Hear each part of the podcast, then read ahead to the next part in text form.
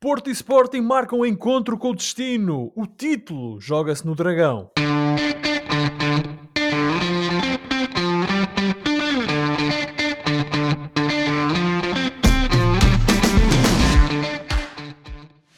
Bem-vindos a mais uma emissão dos Meninos de Ouro, programa para quem gosta de bola e que está disponível todas as terças-feiras no Spotify, Apple Podcasts, Google Podcasts e em todas as outras plataformas onde se pode ouvir e descarregar podcasts. Eu sou o Filipe Vieira e comigo estão o José Lopes e o João Pedro Oliveira e estamos novamente reunidos para uma conversa sobre futebol. Eu e o Josué estamos em Portugal, enquanto o Oliveira está no Reino Unido. Meus amigos, boa noite. Este é um programa sobre futebol, mas vamos falar um bocadinho sobre futsal e dar os parabéns à Seleção Nacional, que é bicampeã da Europa, não é, Josué? Oh, Filipe, é, é algo de inacreditável. Estes sucessos recentes da nossa equipa de futsal uh, são de facto algo de assinalar. Uh, bicampeões europeus, campeões mundiais, depois daquela triste cena de perder sempre com a Espanha nas meias finais, conseguimos. Sim, sim. E uh, permite-me te dizer que são vitórias mesmo à português. Sempre sofridinhas. É? Nada fácil. Nada fácil. Aliás, todo este europeu foi difícil. Mas foi no, final, no final a gente persevera sempre. Não é? É daí que uh, nós, há muita gente que diz que nós somos um acidente histórico, mas não é à toa que estamos aqui há quase uh, eh, 800 anos. Uh, quase 900, perdão. Uh, já... Ah, não te engano. Porra, por amor de Deus. acidente, mas um maravilhoso acidente. Um maravilhoso acidente histórico. E portanto, uh, ao Filipe, só resta parabenizar, nas palavras do grande Marinho Pérez, a seleção nacional, todos os seus jogadores, o seu treinador, Jorge Brás, que é um técnico incrível, é uma pessoa muito interessante de se ouvir falar. E uh, olha, no final do dia, uh, é uma expressão que eu costumo dizer, o bagaço se calhar sempre é melhor que a vodka.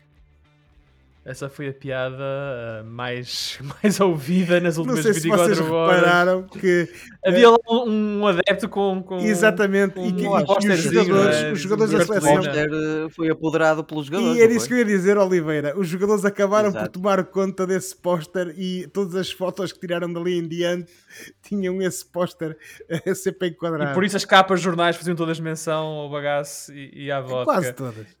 Quase todas. E João Pedro, também vibraste com o título no futsal? Sim, senhor. Boa noite, colegas. Vibrei muito e posso-vos dizer que não tive ecrãs suficientes para cobrir o domingo louco de futebol que tivemos, Filipe.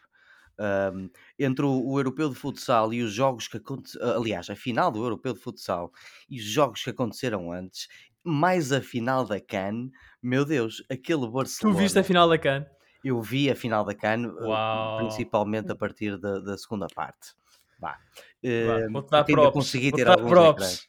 Mas, eu não consegui ver a final da CAN. Mas, por exemplo, olha, tivemos um Barcelona Atlético que foi um Bom absoluto jogaço e provavelmente a melhor época, uh, perdão, o melhor jogo da época do, do Barcelona, além de dois absolutamente malucos, Boa Vista 2, Vizela 2 e Gil 2, Santa Clara 2, do qual vamos falar mais tarde. Portanto, foi Vamos, um domingo. Ó Filipe, e depois, e depois só, há bom, só, há, só há bom futebol em Inglaterra, não é? Aham. Como podes ver, não é só o futebol inglês que eu vejo, colega. Ah, é. Até é. a final da Crédito a quem é devido. Não, de facto foi um domingo de, de, de futebol eh, muito interessante, com jogos muito emotivos. Eu Amigos, confesso que no amigos, domingo eu esteve tão vou- bom tempo no eu, eu andei, eu, andei, eu andei por fora, não andei a ver futebol durante, Ah, a- durante a Oliver, manhã. isso é a o que acontece quando vives eh, em Portugal, não é? Tu preocupas-te com o quando tempo. tens vida, Ou- ou, exatamente, o Oliveira, coitado, no, no frio. não, eu não tenho grande vida, no, não. no frio de. Londres tem que se ocupar com a bola, não é? O Luís Freitas Oliveira. Vamos, vamos avançar, senão não temos tempo para falar dos nossos assuntos ah, do programa. Antes disso, aproveito para dar as boas-vindas a todos os ouvintes da Rádio Barcelos e recordar que estamos no ar todas as terças-feiras, às 22 horas, na rádio que liga Barcelos ao mundo. E hoje não vamos falar da CAN, ah, com muita pena do, do João Pedro, mas sim das, das principais incidências da jornada 21 da Liga Portuguesa, mas por acaso vamos começar por antever o jogo grande da jornada 22, fazendo referência a dois jogos da jornada 21. Ora, o campeonato pode ficar decidido na próxima jornada, quando o líder Futebol Clube do Porto receber o campeão nacional Sporting no Estádio do Dragão. Qualquer desfecho que não seja a vitória do Sporting abre caminho à festa na Avenida dos Aliados. Na jornada 20, ambos os conjuntos venceram. O Porto foi a Aroca vencer por 2-0, num jogo que contou com um golaço de Vitinha, enquanto o Sporting recebeu e venceu o Famalicão também por 2-0, num jogo em que os Leões estiveram muito bem. Josué, uma pergunta, nas palavras da semana passada do João Pedro, curta e grossa. É este o jogo do título? Filipe, eu parece-me a mim que é, eh, porque de facto existe aqui uma distância neste momento eh, de 6 eh, pontos e em igualdade de número de jogos entre o Porto e o Sporting. Em termos de diferenças de golos, o Porto leva uma vantagem gigantesca relativamente ao Sporting. e portanto, isto, estes confrontos diretos a meu Bem, ver. Só para reforçar então, Josué, o Porto tem 55 golos marcados e 14 sofridos. É uma diferença de mais 41 para mais 28, Filipe. 41 Exatamente. golos marcados é e 13 algo, sofridos, uma grande é, diferença. É aquela questão, 14 golos. Exatamente, é aquela questão ofensiva que falávamos na, na, nossa última emissão. Isto para dizer o quê? Que de facto estes confrontos diretos vão ser essenciais.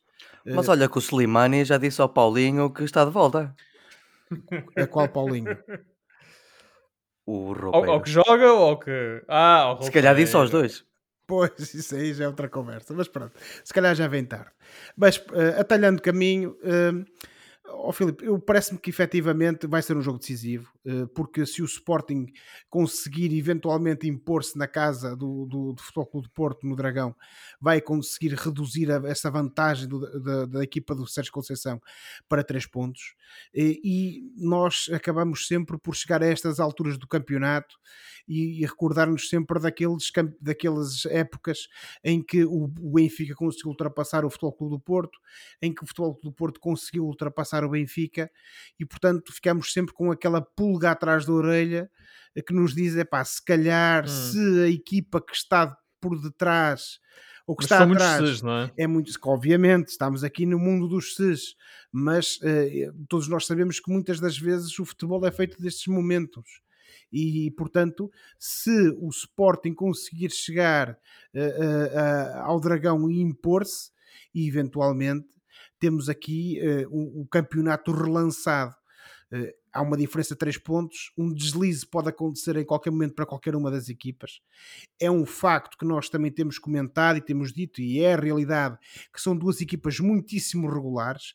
Daí, neste Sim. momento, termos esta diferença pontual e, sobretudo, esta diferença pontual dessas primeiras duas equipas uh, de, da tabela para o Benfica, por exemplo. Uh, que está uh, atrás, já com uma distância considerável, está a 12 pontos do Futebol Clube do Porto, isto já contabilizando eh, esta e a 6 do Sporting, e a 6 do Sporting já contabilizando a, vitória contra o Tondela, um, e portanto demonstra essa regularidade, demonstra essa qualidade de ambas as equipas. E, e outra coisa que demonstra essa regularidade, José, desculpa interromper, é que o Porto tem, ganha todos os jogos desde a visita ao Alvalade na primeira volta. Portanto, leva Exatamente. 16 vitórias Exatamente. consecutivas e, e, desde esse jogo em Alvalade, que ficou um, que o Porto ganha sempre. Estamos completamente de acordo. Daí dizer-te que este jogo é essencial e, e achar que uh, um, um eventual partida menos conseguida da parte do Futebol Clube do Porto que, que resulte numa vitória do Sporting possa abalar um pouco. Todos nos recordamos daquela época uh, do Benfica em que o Bruno Lage depois acabou por ser despedido, em que ele vai ao Dragão com 7 pontos de vantagem. Uh, todos nós benfiquistas, eu em particular na altura achávamos que mesmo que a coisa corresse mal no Dragão, não iria ser presságio de que uh, a época teria um desfecho diferente, que não um, uma vitória no campeonato para o Benfica, sobretudo tendo em conta que o Benfica só tinha vitórias menos os resultados, lá está, o, da primeira volta contra o Futebol Clube do Porto e depois Sim. esse na segunda volta também já contra o Futebol Clube do Porto. Uh, mas uh, dito isto, hoje em dia, e também uh, isso também acaba por demonstrar este relativo equilíbrio que temos no nosso campeonato, e felizmente tem demonstrado que somos um campeonato relativamente competitivo, acabamos por ficar sempre na esperança de que esperança. Lá está, eu não sou sportinguista, portanto é-me é indiferente, eu quero é que o meu Benfica ganhe, mas eh, efetivamente eh, todos gostamos que eh, a picardia que existe pelos primeiros lugares seja, seja sempre acesa. E agora, permitindo-me puxar um bocadinho a brasa à minha sardinha e falando do Benfica, se depois o resultado acabar por não ser lisonjeiro para o Sporting, então aí, se o Benfica também ganhar na próxima jornada, ah, poderemos... estás moveríssimo, já estás a apontar ao segundo lugar, não é? O primeiro já Sim, foi, Filipe, estás a apontar ao segundo. Quem nos tem ouvido nos últimos programas sabe perfeitamente qual é que é o meu entendimento sobre isto. Não podemos ter aqui ilusões de maior. Uh, dizer também que, e agora falando mais uma vez de critérios de desempate, lá está, é o campeonato dos tristes. Um, uh, eh, o Benfica tem uma diferença positiva de 37 golos, ou seja, tem mais 9 golos de diferença positiva que o Sporting, o que isto quer dizer que se o Benfica conseguir uma vitória na próxima jornada e o Sporting por acaso perder, pode ser que esteja aí ao virar da o Sporting tem vantagem clara no confronto Estamos direto. de acordo, Filipe, estamos de acordo. Depois temos que ver o que é que vai acontecer a seguir. Uh, mas pelo menos fica aquela esperançazinha, não é? Que tem servido sempre de moto aos benfiquistas para ir sobrevivendo uh, ao longo de, dos anos menos bem conseguidos das suas, das suas uh, do seu plantel, do seu clube, da, daquilo que é a sua paixão, que é o Benfica, e, e eventualmente tentarmos almejar esse segundo lugar de um Sporting que esteja e eventualmente, e lá está, continuamos na parte dos SES, daquilo que é hipotético, uh, um Sporting que venha uh, em sentido descendente no seguimento de um resultado menos conseguido para o Futebol Clube do Porto. Dito isto, acho que vai ser um jogo muito interessante. Duas equipas que gostam de jogar bem, gostam de atacar.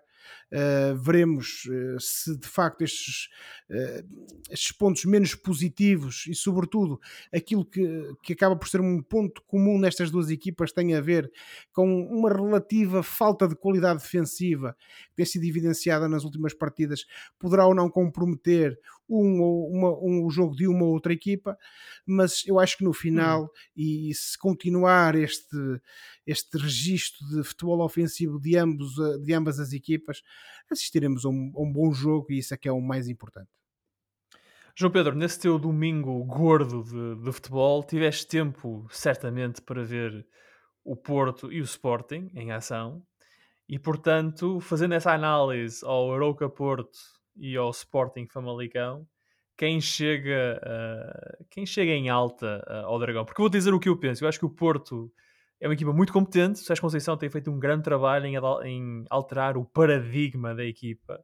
Uma equipa muito mais criativa, com Vitinha e Fábio Vieira. Mas o Porto parece, pelo menos no jogo com o Aroca, pareceu-me que sentia a falta, claro, do Luís Dias, que é, eh, era o melhor jogador do nosso campeonato. O Sporting ao contrário, vem, parece-me, desde a vitória na taça da Liga, reencontrou a alegria, o joie de vivre. Um, um, e oh, agora, oh, mon Dieu. En français, hein, oh petit peu. Ah, oui. Oh lá lá. Um, e parece-me que o Sporting está uma equipa mais alegre. Não sei, uh, mas qual é que é a tua opinião, tu que viste tu no domingo? Olha, uh, por acaso eu não consegui ver os primeiros minutos do Porto porque estava a ver precisamente a final do por futsal. Amor de Deus, Oliveira. Jacques, por amor de Deus, a final do futsal. Por amor de Deus, mas, uh, mas, não acredito. Uh, mas, não, mas olha que não perdi assim tanto tempo uh, e, e, vi o jogo bem. Se me estás a perguntar chegam, quem é que chega melhor a este clássico, isso é uma pergunta um bocado enfim, enfim, Filipe. Uh, da praxe. Uh, porque chegam os dois, uh, na, efetivamente, creio que chegam os dois clubes bem em, em, termos de moral para, para esse jogo, tendo em conta que um ou outro tem alguns problemas para uh, resolver, mas em termos de moral eu acho que chegam o, o, os dois. Estavas a perguntar há bocado ao, ao Josué se este era o jogo do título. Eu acho que este pode vir a ser o jogo do título em caso de vitória do Porto, porque aí faria 9 pontos de distância para com o Sporting ah, e, sim, se, e seria complicado uh, para o Sporting recuperar eh, uma distância dessas. Agora, em caso de, de vitória do Sporting ou mesmo até de empate, eu acho que as coisas continuam vivas, eh, mais ou menos, até porque eu acho que somos capazes de vir a ter uh, uh, um, um jogo entre estes dois clubes, talvez o dos mais excitantes destes dois clubes dos últimos anos, porque eu acho que chegam as duas equipas em boa forma em vários aspectos, embora com alguns problemas para resolver a este jogo, e portanto acho que vai ser um jogo muito interessante ambos os jogos que, que Porto e Sporting tiveram este fim de semana deram boas indicações para, para, para o clássico para cada um. Por exemplo, no caso do Porto, tivemos um jogaço do Fábio Vieira. Acho que o Fábio Vieira com, que até fez duas assistências, as duas assistências para os golos. Uhum. Um, foi um verdadeiro construtor de jogo, um verdadeiro pensador de jogo. Fez um grande jogo. E depois, além desse jogaço do Fábio Vieira, tivemos um golaço do Vitinha que mostra uhum. que está em boa forma e, e igualmente, creio eu, importante uh, uh, a isso, é o regresso de Pepe, que hum, sim, o, jogou lá foi titular, sim. regressou passado, passado alguns meses de, de, ausência e para ver se ganha um bocado de ritmo e ganhar no clássico, creio eu, eh, perdão, e jogar no clássico, creio eu que é este o pensamento do Conceição. Do jogo do Sporting também temos uh, indicações de também um jogo difícil, que os Leões ganharam, até tiveram menos remates do que o Famalicão. O, e o Famalicão falhou um penalti. E o Famalicão falhou um penalti, o Adam foi determinante ao manter aquela vantagem no, no, hum, perto do intervalo. Uhum. E, hum, e foi bom ver o João Teixeira, um talento cujos lucros e sucessos nunca estiveram à altura desse mesmo talento de volta a Portugal. O João Teixeira até fez um bom jogo pelo, pelo Famalicão, mas há aqui outra coisa que eu quero mencionar que é a ausência do Porro devido a cinco amarelos uh, para o clássico. O, o Amorim, o Ruben Amorim, acho que esteve muito bem na Flash uh, ao desvalorizar e até disse, ele, ele até estava a recuperar de lesão, portanto há males que às vezes até vêm por bem. Isto é um recado para o plantel, Uh, no sentido de que as coisas continuam a ser sérias, a nossa responsabilidade e nosso compromisso continua a ter que ser o mesmo, não vai ser a falta de um ou de outro jogador, uh, inclusive o Pote, que está em dúvida para o jogo, mas eu creio que deve recuperar. Isto é um bom recado para, para a navegação a dizer é um que desafio, as coisas mantêm-se. É e um, desafio, é um desafio, toda a razão. E, e depois também é assim: o Sporting foi à luz ganhar sem coates e sem palhinha, portanto não há razão para não acreditar Sim, que o Sporting não. não é mas na luz, Oliveira, pode... qualquer não ganha nesta altura. Ai, o Sporting não Até o Portimonense ganhou e o. Para mal dos meus pecados, para mal dos meus pecados, qualquer um ganha na luz. Eu falei-vos do Benfica, vocês começaram logo a, a carpir. Sim, mas falamos, concentramos a análise no Porto. Adiante, uh, não, adiante, isto era mais no sentido de que uh, uh, o Sporting pode perfeitamente ganhar no, no estádio do Dragão sem o Porro, apesar de, de ele ser um dos mais importantes jogadores da equipa. Prognósticos, como é que é, colegas? Só no fim eu, eu, só quero, eu só quero aqui recordar que uh, no início do ano, em janeiro, vocês os dois disseram que o Sporting ia ser campeão. Eu disse que ia ser o Porto. Pronto. E o Porto é neste momento líder com 6 pontos de avanço. E volto a bater nesta tecla. Uh, portanto, o meu prognóstico, se me estás a pedir a mesmo, Pedro, eu acho que o Porto ganha. E acaba o campeonato. Muito bem. Está dito. Até tá se gerou aqui um, até se gerou aqui um silêncio. Um silêncio, não é? Eu, para contradizer a, a Filipe Maia Oliveira, uh, perdão, Oliveira não, Vieira, peço desculpa. Ah lá. Peço desculpa, senhor Vieira, que de certeza que nos vai ouvir e que nos está a ouvir. Peço desculpa pela confusão. Uh, uh, eu continuo a achar que poderemos ter uma surpresa. Dependendo de como é que o Porto reage, sobretudo com esta saída de Luís Dias, mas concedo que, ainda que a minha vontade se calhar não, não seja essa, o mais provável é que o Filipe acabe por ter razão no final da época. Por muito que me custe. E tu, Oliveira, o que é que vai acontecer no Dragão? Sabes, é muito difícil porque hum, acho que ambos, e não, não, não, é, não é só o Porto, o Sporting tem argumentos para, para ganhar esta, esta batalha. Sinceramente, muito difícil. Mas eu vou arriscar e vou dizer que o Sporting vai ao Dragão relançar o campeonato e uh. sair de lá com 3 pontos. Vamos ver. A, a, verdade é que na época passada, Porto e Sporting empataram os dois jogos uh, para o campeonato. Foi tudo muito ganhadinho, muito pertinho. Esta época também empataram um jogo para o campeonato, portanto, uh, vamos ver se à quarta temos o um vencedor em jogos do campeonato, porque para a taça da Liga na época passada o Sporting venceu o Porto, mas vamos ver se para o campeonato temos um vencedor nesta, nesta época. Um, e, e, concordo com, com, a ideia geral de que se for o Porto o vencedor, o campeonato acaba. Com 9 pontos, nunca mais o Sporting lá chega. Se o Sporting vencer, acho que relança o campeonato. Em situação de empate, continuo a pensar também que o Porto fica com uma vantagem muito tranquila para gerir até a final da época. Embora este seja o último jogo antes do regresso às competições europeias e nós não sabemos até onde é que o Porto vai chegar, e o Sporting também, por essa ordem de ideias. Também é um fator a ter em conta. Pode ser que a Europa um, tenha algum impacto. Seja como for, é um, é um, é um, um evento muito apertadinho, porque eu, eu acho que as duas equipas, embora sendo que uma eh, é melhor em algumas coisas do que a outra. Eu acho que as duas equipas estão muito ao mesmo nível e, e, e acho mesmo imprevisível. Meus amigos, o que é que pode acontecer. Eu espero é que seja um bom jogo, porque não costuma ser. Dizer, não costuma ser. Seja um bom jogo. Que dizer, espero sim. que seja um bom jogo. O que eu espero é que seja um grande jogo de futebol. Porque, eh, como o João Pedro disse, nós gostamos todos de ver grandes jogos oh, de futebol, sejam eles onde forem, e se for um jogo grande entre grandes equipas, e que, e que, e que, no, e que no estrangeiro comecem a parar para ver os grandes clássicos do futebol português. Bem, falar no estrangeiro, o lendário Arrigo Sacchi disse que o Porto era das melhores equipas da Europa. Disse isto no domingo ou na segunda-feira. Se ele diz, é, é porque tem razão. Há alguma coisa lá de ver. Portanto, o Porto Sporting, o jogo grande da jornada 22, é já na sexta-feira, às 20h15, no Estádio do Dragão. E muito daquilo que vai ser este campeonato ao nível de título vai ser decidido uh, nesse jogo uh, no Dragão. Quem já não entra nas contas do título é o Benfica. O Benfica regressou às vitórias em Tondela. Os encarnados venceram por 3-1, com destaque para um grande golo de Darwin Núñez, o melhor marcador do campeonato. Parece que o Benfica vai entrar em modo cumprir calendário no nosso campeonato, estando já a 12 pontos do Porto e a 6 do Sporting, isto uma jornada antes do Clássico. E talvez por isso tem-se falado muito mais do futuro do Benfica do que do presente. Todos os dias a imprensa traz relatos de novos nomes para liderar o futebol das águias, especula sobre novos treinadores e lança nomes de jogadores que poderão estar hora de saída, hora de entrada. Eu diria que antes de pensar em nomes, seria preciso o Benfica definir uma estratégia e que alguém assumisse internamente o comando do clube e definir a estratégia, encontrar quem a melhor saiba executar. A questão agora, Josué, é quem é que vai assumir esse papel de liderança? Pode Rui Costa ser esse líder?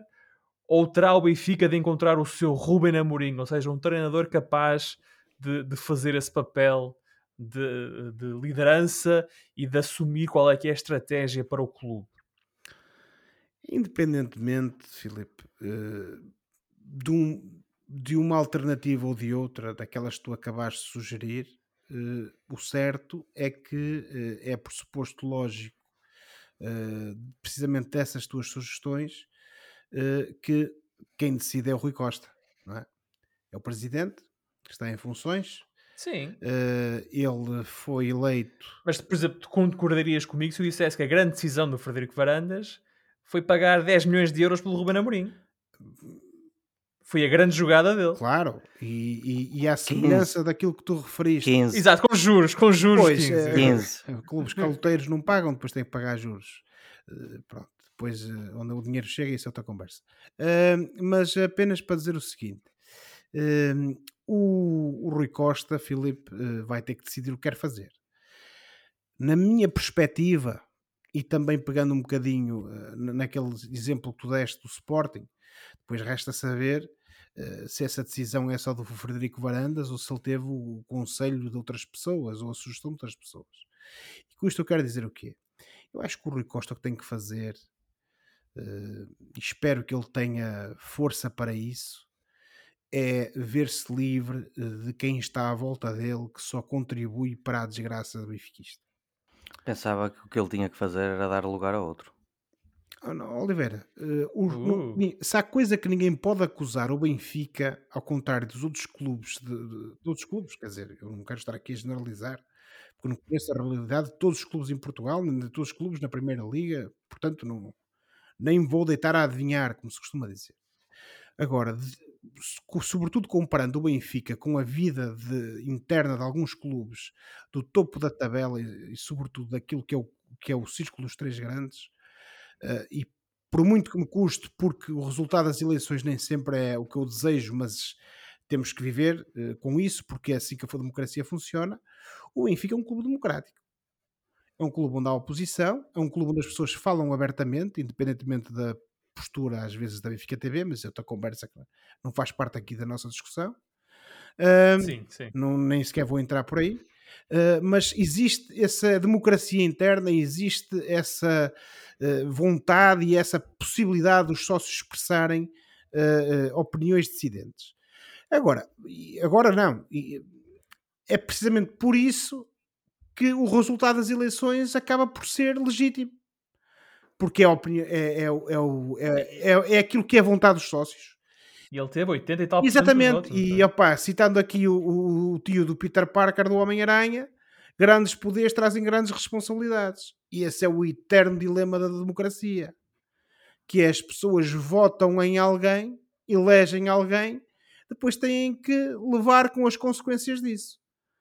Se tu me dizes que o Rui Costa, e obviamente é a tua opinião, Oliver, eu respeito, e se calhar até compartilho da tua opinião, não seria a pessoa ideal para neste momento estar à frente dos times do Benfica? Eu só estava a mandar uma boca. É certo, Oliveira, mas como eu respeito muito a tua opinião, vou-lhe dar credibilidade. Muito obrigado. Uh, pronto. Uh, e, e, e, também para atalhar, que é para não perder mais tempo com isto.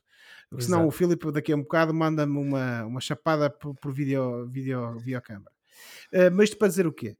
Uh, o Benfica tem um presidente legítimo, legitimado em eleições, e a meu ver o que tem que fazer é precisamente montar essa estrutura para o futebol, pessoas que gostem do Benfica, pessoas que queiram o sucesso do Benfica e que o seu único desígnio seja o sucesso do Benfica, e depois isso tem que descer daí em direção ao fundo da pirâmide. E isso depois acaba por se refletir na escolha do treinador, na escolha de, do resto da equipa técnica do treinador e nas opções que são feitas em termos de, de, de do plantel. Uhum. E o Benfica tem que ter força, o, e com isto eu quero dizer que o Rui Costa tem que ter força precisamente para fazer essas opções. E portanto, o Benfica está mais que visto que neste momento está a lutar, está no terceiro lugar e está a lutar para eventualmente, num caso o Sporting lhe falhe o passe, por assim dizer, uh, o Benfica consiga eventualmente algo de melhor. Uh, eu temo, muito sinceramente, já disse isto no, no último programa, pelo aquilo que vai acontecer contra o Ajax na Liga dos Campeões, porque estamos a falar de um Benfica que está numa situação muito fraca em termos de, de qualidade futebolística e de, e de resposta anímica da equipa. Que, uh, e portanto, contra o Ajax vai estar em situ numa situação muito complicada mas eu espero que no final do dia uh, aquilo que sempre acabou por ser a panágio de, dos jogadores do Benfica, que é defender a camisola e sentir o orgulho de fazerem parte deste clube e de sentirem-se levados ao colo, neste caso ao colinho positivo dos adeptos, permita que o Benfica consiga fazer algo contra o Ajax. Agora, efetivamente, e, e estando nós aqui já numa perspectiva, Filipe, vou concluir, de planeamento da, da, próxima época, tem que haver essa força, tem que haver essa vontade. E o Rui Costa tem que se, em primeiro lugar, fazer uma purga. Eu sei que o termo não é muito lisonjeiro e tem uma conotação negativa, mas acho que tem que acontecer. E, sobretudo, depois de fazer essa purga, tem de, de se acercar de pessoas competentes e de pessoas que queiram o bem do Benfica e com isso preparar dentro do possível uma próxima época que permita que o Benfica no próximo ano desportivo seja uma equipa competitiva e que dê alegrias aos seus adeptos, porque no final do dia é isso que nós queremos. Já são quase três anos de tristezas. Mas eu estava. Eu, eu falei no Sporting porque convenhamos que Frederico Varandas, nos primeiros dois anos à frente do, do clube, não deu grandes exemplos de ser um grande estratega para o futebol. Aliás, se pensarmos, ele contrata Marcelo Kaiser, ele contrata Silas, mas depois de facto contrata Ruben Amorim e de certa forma entrega-lhe o futebol, ou pelo menos a, a concepção da estratégia daquilo que seria o futebol do Sporting.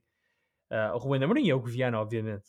Portanto, João Pedro, a imprensa tem especulado muito com Paulo Fonseca, Leonardo Jardim, Marco Silva, Vitor Pereira, o Abel, quando olha, ouves alguns destes nomes para treinar o Benfica, tu pensas que estes são treinadores que caso o Rui Costa não seja capaz de ser ele essa pessoa a definir a estratégia para o futebol do Benfica, um destes homens, enquanto treinador da equipa principal de futebol, seria capaz de ocupar esse espaço, um pouco como o Sérgio Conceição tem feito no Porto, como, mas muito mais como Ruben Amorim tem feito no Sporting?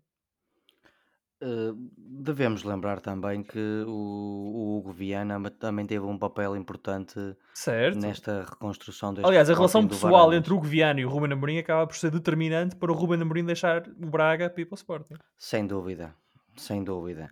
Portanto, à partida poderíamos uh, especular que talvez não chegasse só um, um treinador.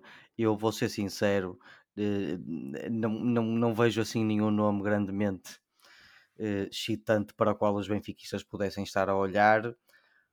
Creio que o Leonardo Jardim poderia eventualmente ser uma, uma excelente escolha para, para o Benfica, mas concordo que de facto o Benfica precisa de alguém que pense o futebol de uma outra forma, alguém que eleve o grau de exigência no clube, alguém que identifique líderes no balneário e que, se for preciso, vá buscar líderes um, a outros clubes.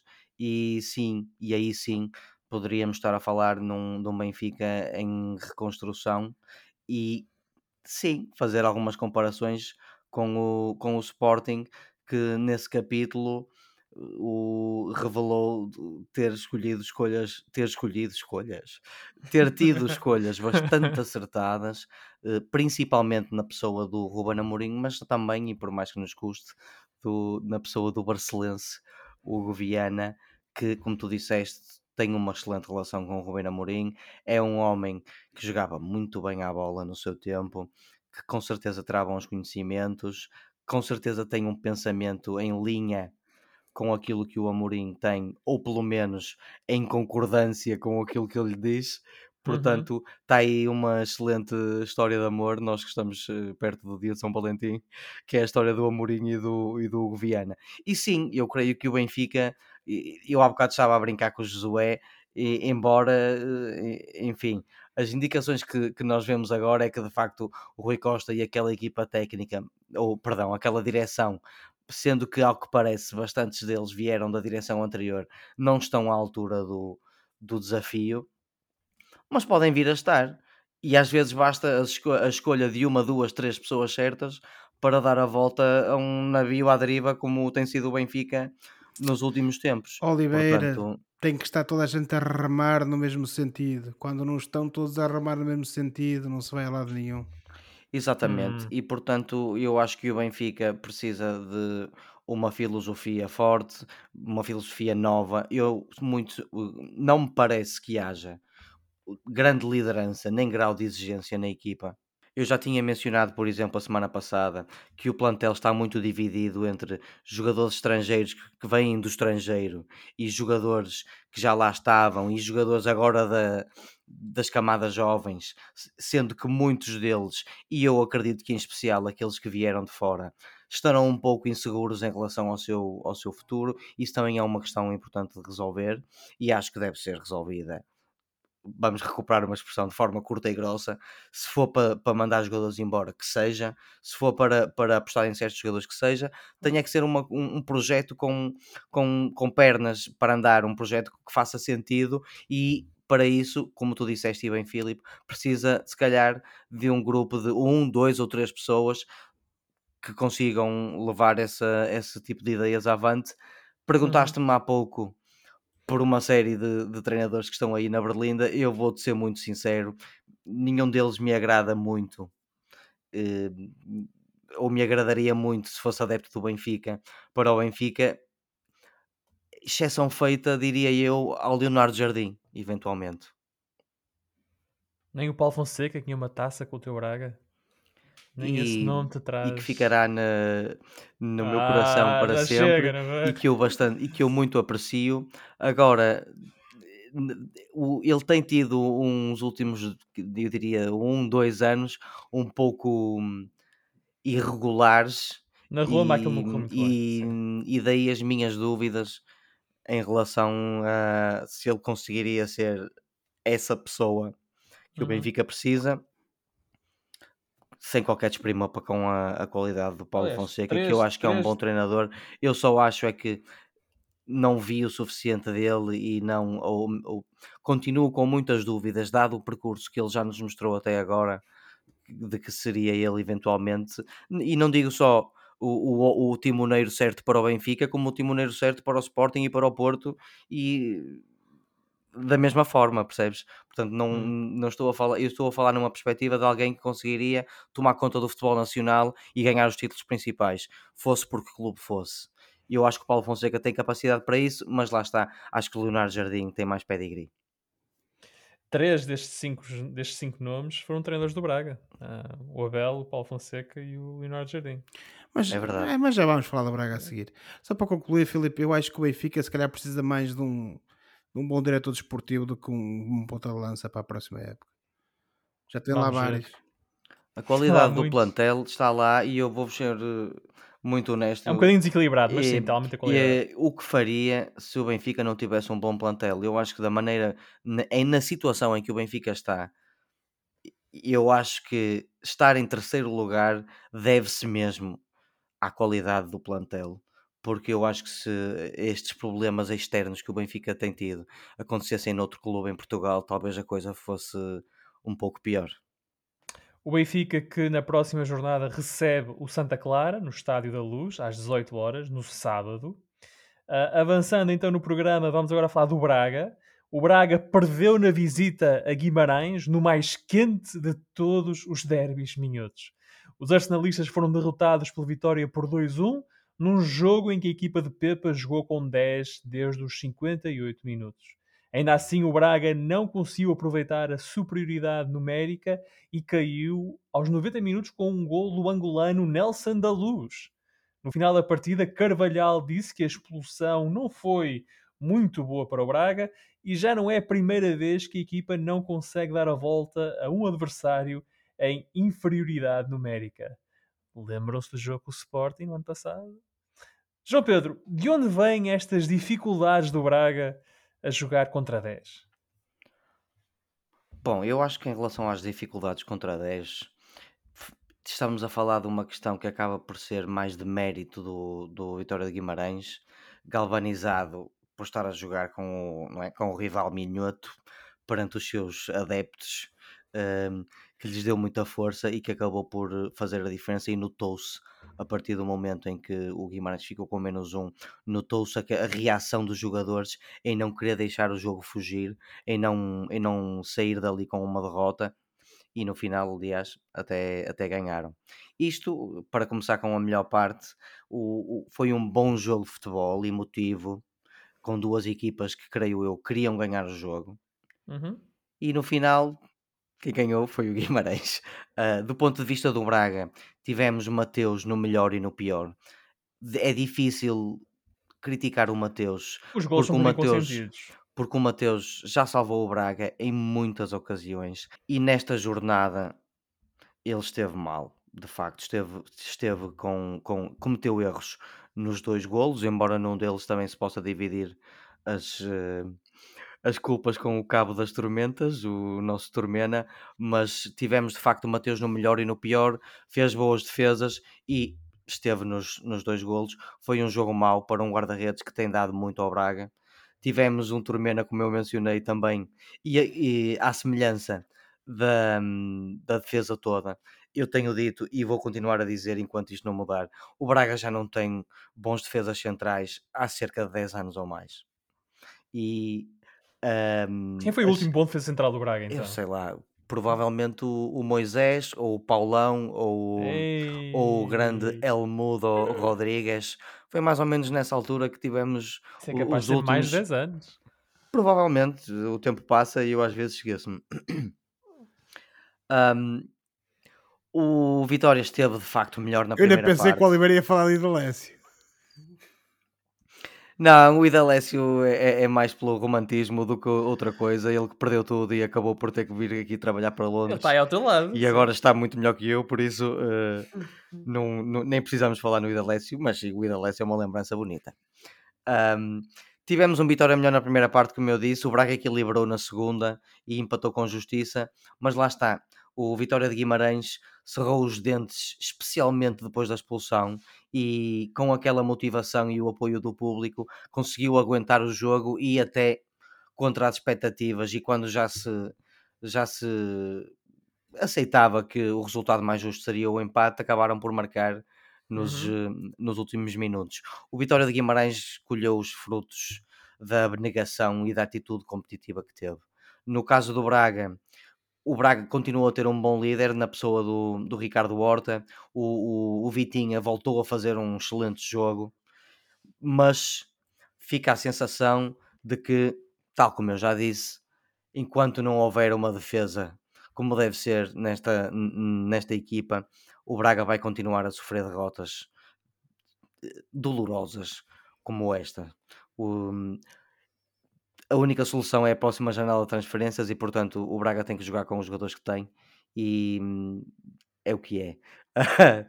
Uh, o Vitória já não ganhava o Braga há 5 anos, colegas, É e isso é, é viu-se na é. Tudo determinação dos jogadores em campo, na alegria, no fim, e o quanto isto, isto significou para eles e para Pepa, que começava a ficar com o assento em, em perigo Quentinho. não é? E portanto, isto foi um excelente jogo para o Vitória de Guimarães voltar a, a lutar pelos, pelas posições da, da Liga Europa e foi mais um jogo de um Braga que esta época tem sido instável e que por força de várias circunstâncias se tem virado bastante para jogadores jovens e portanto nós já sabemos qual é o destino do Braga é ganhar todos é um, é um pouco como o do Benfica é, é jogo a jogo ganhar o maior número de jogos possíveis possível e neste caso já que estamos metidos nesta caldeirada vamos fazer com que os ingredientes novos que é os novos jogadores eh, de facto ganhem experiência e possam servir para fazer algo melhor no próximo ano. José, tu compras este discurso de é, as coisas são como são? Oh, Filipe, eu não vou estar aqui a repetir. Estás a reduzir o meu, ao meu discurso, a- as coisas são como são, também é bastante desonesto E tens tua o parte. Arirese, como te costumas dizer. Eu, eu Oliveira, acho que vou é? pôr isto agora no mute e desligar o som que é para nem sequer vos ouvir. Oh, Filipe, eu- o que é que eu vou dizer mais para além daquilo que já disse? Eu continuo a referir que o Braga é uma equipa em declínio. Acho que isso ficou patente neste jogo, como já tinha ficado noutros momentos da, da- deste último ano. Também do fica Braga. patente, desculpa, se o Braga estivesse a fazer um bom campeonato, podia já ter passado o Benfica. Pois, a questão também é essa, não é? É que o, o Oliveira. É mais, uma, é mais um ano. O Oliveira nada. Isto é mais um ano, é mais uma oportunidade, tal como o Braga já teve algumas nos últimos anos, de de facto ficar acima do terceiro ou do segundo, com um dos três grandes, de facto a ter uma, uma, uma má época. Portanto, eu não discordo de ti disso Ah, de todo. Oh, oh, oh. E, e acho que devia ter havido, especialmente em ano de centenário, mais ambição da parte da direção do Braga em, em tentar de facto fazer algo melhor e quem sabe manter um plantel um pouco mais forte para almejar mais. Mas desculpa ter-te diabo. interrompido. Querem ver que o homem, o homem deu meio passo em direção àquilo que eu tenho referido. É, Não, isso querias tu. Mas refere rapidamente. Muito rapidamente, Filipe. Eh, Isto é, é um, é um sintoma, por assim dizer, daquele problema que o Braga tem vindo a evidenciar neste último ano de competição. É uma equipa que tem perdido eh, predicados, eh, é uma equipa que, a meu ver, está em termos de, de plantel com cada vez menos qualidade e depois isso, obviamente, que no final acaba sempre por transparecer nas exibições que são eh, eh, feitas e naquilo que acaba por, por decorrer em campo. Uh, temos que ter presente o seguinte: o Vitória de Guimarães, independentemente dos seus méritos e deméritos, há cinco anos que levava sempre uh, um saco de golos, por assim dizer, para casa uh, quando jogava contra o Braga. Ou seja, o Braga já se tinha chegado àquele ponto em que o derby do Minho era um dado adquirido de uma vitória para o Braga. E o certo é que não aconteceu. hoje, hoje, ou seja, cair no mesmo erro do Oliveira. Mas os jogos são oh, eventos não, o individuais são. e que dependem muito das circunstâncias. Há duas semanas o Braga derrotou o Claro. Sporting, que é o atual campeão E as nacional. circunstâncias das Portanto- últimas cinco épocas ditaram que o Braga tivesse ganho sempre. Ou não perdido. Ou não perdido. Não ganhou Obrigado. Filipe. Mas Obrigado o que eu estou a dizer é que não é necessariamente por desta vez e depois de 5 anos ter perdido com o Guimarães que o Braga está em declínio. Mas eu percebo a tua ideia e mais uma vez, desculpa interromper. Pronto. O que eu te quero dizer, e ainda que tu não concordes, é que eu acho que isso é um sintoma de algo maior e não me vou alongar mais. O Braga perdeu, perdeu muito bem contra o Vitória de Guimarães, por, isso- por muito que isso nos custe. Ah, tem, há ali muitas deficiências que nós já fomos apontando ao longo das últimas emissões e que tu há pouco reforçaste, eh, que de facto são um problema que o Braga eh, tem que abordar. Agora, eh, eu acho que no final, e com isto concluo, é preciso é que o Braga, a sua estrutura, a sua direção, perceba o que é que quer do clube. Porque das duas uma, depois de tanto tempo a lutar para ser o quarto grande, a equipa que se imiscui pelo, pelo, pelos títulos em Portugal, se o Braga eh, começar a achar eh, que o quarto lugar basta e que o seu campeonato é ficar à frente de Vitória de Guimarães, então essa luta para ser o quarto grande de Portugal deixa de fazer sentido. Sim, porque ser o quarto grande não é o mesmo que ser o quarto classificado. Ora, exatamente. E portanto, a meu ver, essa reflexão tem que ser feita, tem que ser feito esse, esse, esse, esse momento de introspeção e os sócios do Braga, os simpatizantes do Braga, os adeptos do Braga e a direção do Braga têm que perceber o que é que querem para o futuro. Porque continuar a amealhar milhões para vender os seus melhores ativos para os adversários, acho que isso não é caminho. O Braga que na próxima jornada recebe o Passos de Ferreira no sábado à tarde, na Pedreira. Um, o Braga que eh, viu o Gil Vicente ficar um bocadinho mais perto. O Gil mantém esta perseguição ah, ao Sporting de Braga e um, nesta jornada, no entanto, o Gil empata com o Santa Clara e também viu o Vitória de Guimarães aproximar-se um bocadinho mais do quinto lugar que o Gil tenta proteger. Josué, o jogo ficou 2-2 uh, foi um resultado justo? Eu acho que sim, Filipe. Eh, Bem vistas as coisas, foi um resultado justo, sobretudo pela abnegação e pela, pela vontade do Santa Clara. Uh, o Gil Vicente, uh, nós temos vindo a abordar este tema ao longo das últimas emissões, efetivamente está uh, numa zona que não será a sua. Uh, está num lugar de, de, de, grande evidência no campeonato, efetivamente, uh, tem mostrado muita qualidade, isso também não há dúvida, Sim. mas tem um plantel curto, como eu tenho vindo a referir.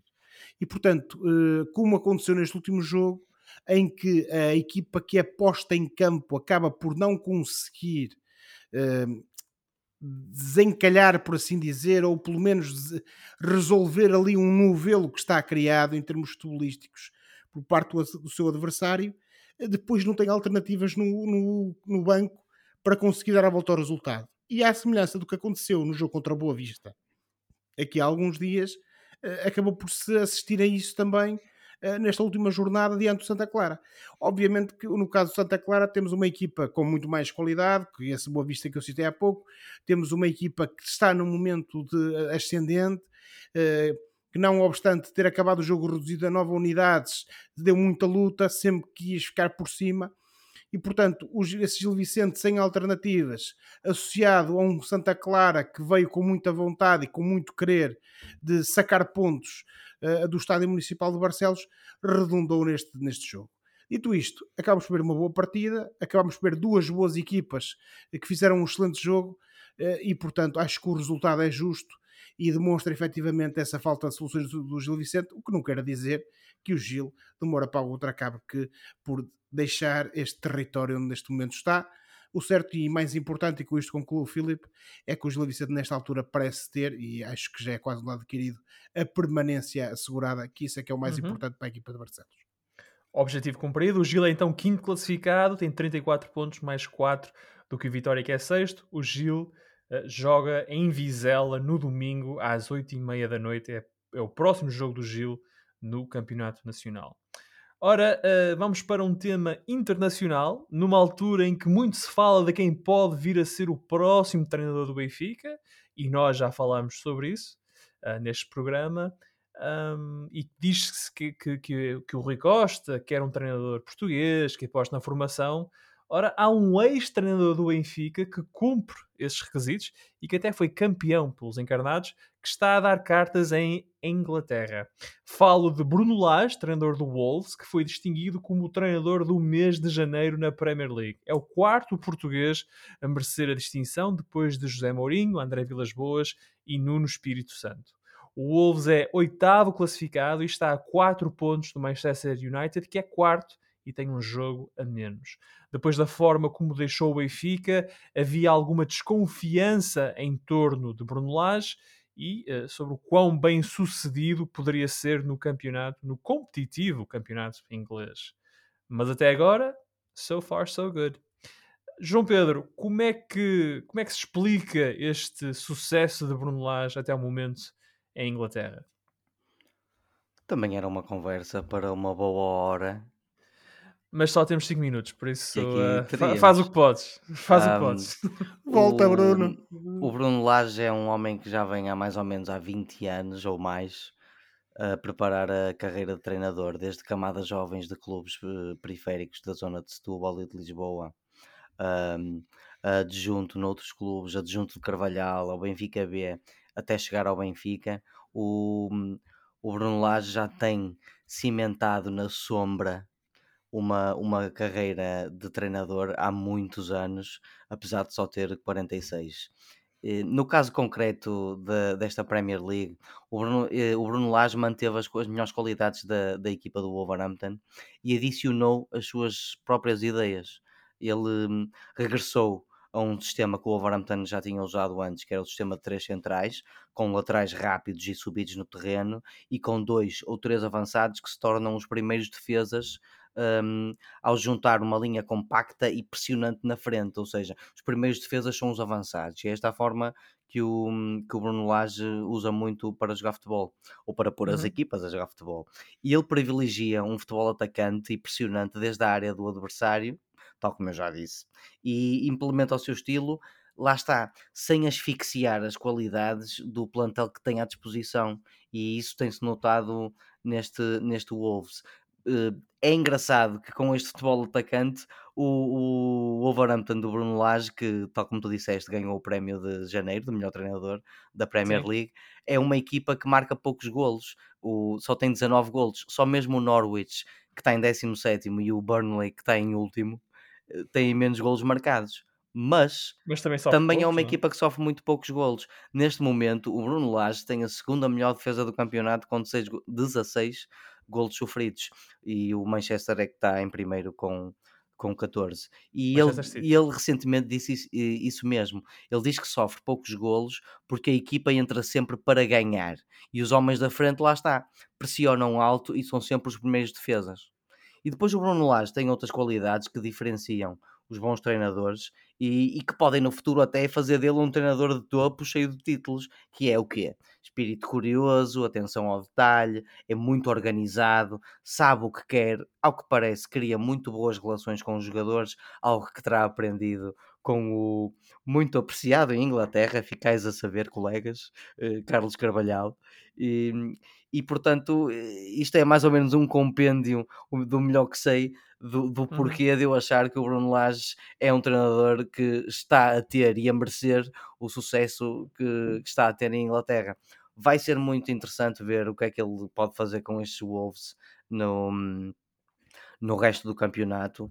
O, o, o, João Moutinho e o Ruben Neves têm sido dois dínamos incríveis Uma no meio campo. meio campo. Eu diria que o único, o, o, vá lá, a única coisa que ele não conseguiu fazer bem terá sido otimizar o Adama Traoré, que em 21 saiu para o Barcelona. Saiu para o Barcelona e em 21 minutos conseguiu fazer uma assistência, que era algo que não tinha conseguido fazer até agora na, na Liga Inglesa.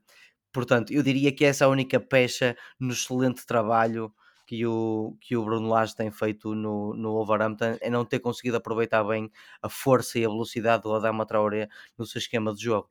De resto, o Bruno Lage tem sido uma, uma lufada de ar fresco na, na Premier League e está a ser muito elogiado por todos. Recentemente, eu até já o disse, o Conor Cody disse rasgados elogios sobre ele e as coisas estão a correr muito bem para o Bruno Lage aqui.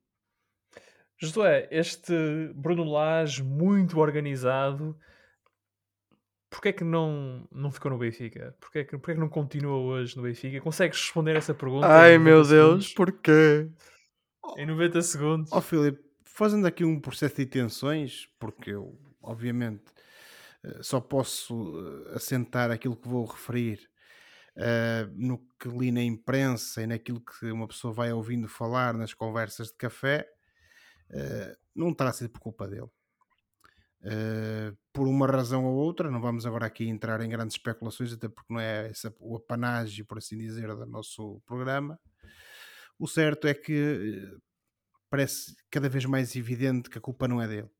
Acabou por, por ver o seu trabalho minado efetivamente o, o, o, uh, o Bruno Lage é, uma, é um excelente treinador, pessoa com uma cultura tática e com uma, um conhecimento do futebol acima da média.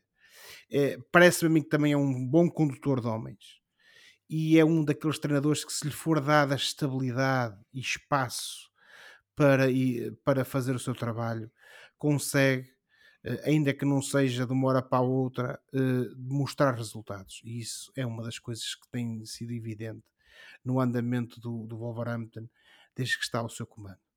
Portanto, eu apenas posso lamentar, e lá está para não entrar em grandes especulações, que ele não tenha ficado mais tempo no Benfica. Porque acho que, à semelhança daquilo que aconteceu com alguns treinadores no passado, e não quero estar aqui a estabelecer paralelismos, o, José Mourinho Foste tu que disseste, não fui eu. uh, se calhar o Benfica uh, deitou pela janela um grande treinador que podia ter muito dado ao seu clube. O próximo jogo do Wolves é já na quinta-feira para a Premier League com o Arsenal, será em casa, e depois no domingo uh, visita uh, o estádio, o, visita Londres para jogar com o Tottenham, assim é que é. Ora, chegamos então ao Fora de Jogo, o momento do programa em que olhamos para o que se passa fora das quatro linhas e oferecemos recomendações ou sugestões aos nossos ouvintes. Estamos a ficar sem tempo, meus amigos, por isso vou-vos pedir capacidade de síntese. João Pedro, vai tu primeiro. Qual é o teu Fora de Jogo? Bom, colegas, eu trago-vos uma série de comédia, sobretudo negra, chamada The Righteous Gemstones. Não, desta vez, esta série não é da Netflix é da HBO e está disponível na HBO Portugal. E a segunda temporada acabou de estrear no dia 10 de janeiro para quem já começa a acompanhar a série. Esta série foi criada por Danny McBride, que é conhecido pelos brilhantes seriados, como dizem os brasileiros, uh, Eastbound and Down e Eastbound Vice Down, Principals. E hum, tem como atores o, o próprio Danny McBride como ator principal, Sim. o Adam Devine da série muito engraçada Workaholics, Workaholics uh, uma miúda chamada Edie Patterson, Walter Goggins, que entrou aí nos belos filmes do, do Quentin Tarantino, e o grande John Goodman, de, entre muitos outros, o grande Lebowski. Portanto, isto conta a história de uma eh, família televangelista mundialmente famosa com uma longa tradição de desvio, ganância e um trabalhito de caridade. Uh, o Danny McBride tem um fascínio por personagens idiotas em posições de poder eh, que abusam do seu privilégio e que acabam sempre por ser vítimas das e, faz, e falo muito bem. Sim, sim, uh, uh, vítimas das consequências de serem assim como são. Ehm, foi assim em Eastbound and Down com um jogador de beisebol caído em desgraça. Foi assim uhum. em Vice Principals com um vice-reitor inseguro que descarregava as suas inseguranças nos alunos e nos colegas. E é assim nesta personagem de o filho de um, tele, de um casal de teleevangelistas famosíssimos uh, nesta série que se chama The Righteous Gemstones. É um, muito engraçado, é bastante engraçado. Eu recomendo para quem está em Portugal, está na HBO Portugal, The Righteous Gemstones. The Righteous Gemstones, a sugestão de João Pedro desta semana. E tu, Josué, rapidamente, o que é que tens para nós? Muito rapidamente, Filipe. Um filme documental uh, da Netflix e produzido pela própria Netflix, uh, chamado O Impostor do Tinder, em que o Tinder aqui acaba por servir como ponto de partida para a descoberta de um personagem, de um, de um burlista, de um burlão, como se costuma dizer, chama, que se chama uh, de Simon Leviev, que se intitula como um magnata dos diamantes, mas que aproveita precisamente esse engodo que são as redes sociais para ir seduzindo mulheres online e burlando-as em milhões de dólares. Uh, o certo é que este filme aborda depois a reação a seguir, de, uh, após contar esses exemplos, e que demonstra aquilo que também é a missão de algumas dessas mulheres de efetivamente tentar com que ele pague por aquilo que lhes fez. Estamos a falar de uma situação real, uh, este tipo continua a ter uma um, páginas nas redes sociais, continua a tentar burlar pessoas uh, e de facto uh, é aquilo que eu gosto num filme, e neste caso é um filme documentário, que é uma boa história. E este tipo de, de vigaristas, por assim dizer, são sempre material para uma boa história. E portanto, uh, vejam o filme. É um filme que saiu uh, nesta última semana na Netflix, está disponível na plataforma. O Impostor do Tinder, porque vai dar para efetivamente perceberem que uh, não há ficção que bata à realidade e efetivamente acabamos, não raras vezes, por ser confrontados com pessoas que aparentam ser sérias, mas que no final do dia a única coisa que querem é aproveitar-se de nós. Portanto, a minha recomendação é O Impostor do Tinder, disponível na Netflix desde a final da semana passada. O Impostor do Tinder, ora, eh, esta semana uh, volto à música. Eddie Vedder, o vocalista dos Pearl Jam, vai lançar um novo disco a solo Earthling sai esta sexta-feira, dia 11 de fevereiro. O novo disco conta com a participação de Stevie Wonder, Ringo Starr e Elton John. Uh, para além destes três músicos consagrados, nos créditos do álbum estão ainda os nomes do produtor e compositor Andrew Watt, Chad Smith, dos Red Hot Chili Peppers, e Josh Klinghoffer, que é o anterior guitarrista dos Red Hot Chili Peppers. Uh, já tocam na rádio três singles de promoção do disco: Long Way, The Haves e Brother the Cloud. Este saiu agora em janeiro.